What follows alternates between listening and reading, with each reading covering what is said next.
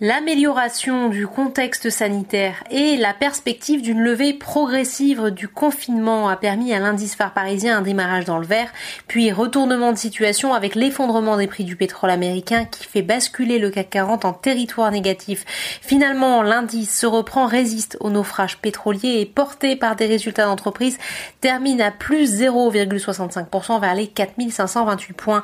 Dans l'actualité des valeurs, Vivendi est en tête de l'indice CAC 40 plus 4, 0,02% après avoir présenté un chiffre d'affaires de 3,87 milliards d'euros au premier trimestre, une hausse de 11,9% par rapport à la même période en 2019 portée par la progression d'Universal Music Group.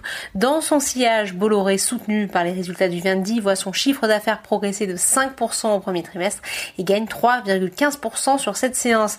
Schneider Electric gagne 3,35% suivi par L'Oréal toujours bien orienté plus 3,5%. Le groupe table en effet sur une reprise rapide des ventes de cosmétiques une fois que les mesures de confinement seront levées. Dans l'actualité du jour, Fnac Darty est la première entreprise à bénéficier d'un prêt garanti par l'État, un dispositif visant à limiter la casse économique, 500 millions d'euros dont 70% garantis par l'État qui doivent permettre au groupe de sécuriser sa trésorerie et de préparer la reprise des activités post-confinement. Voilà qui semble un peu rassurer les investisseurs investisseurs, le titre gagne 1,32%.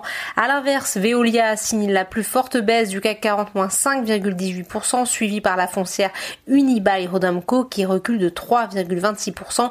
Rechute également de la foncière Clépierre sur le SBF 120 qui perd 5,11%. Le gouvernement a en effet demandé aux bailleurs commerciaux de tirer un trait sur les loyers du deuxième trimestre.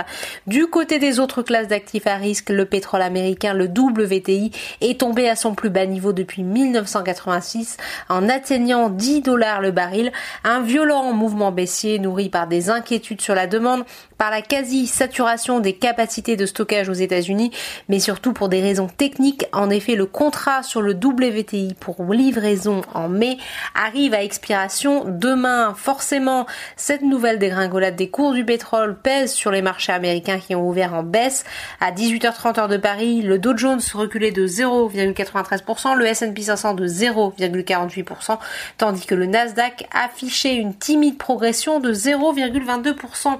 Voilà, c'est tout pour ce soir. N'oubliez pas, toute l'actualité économique et financière est sur Boursorama.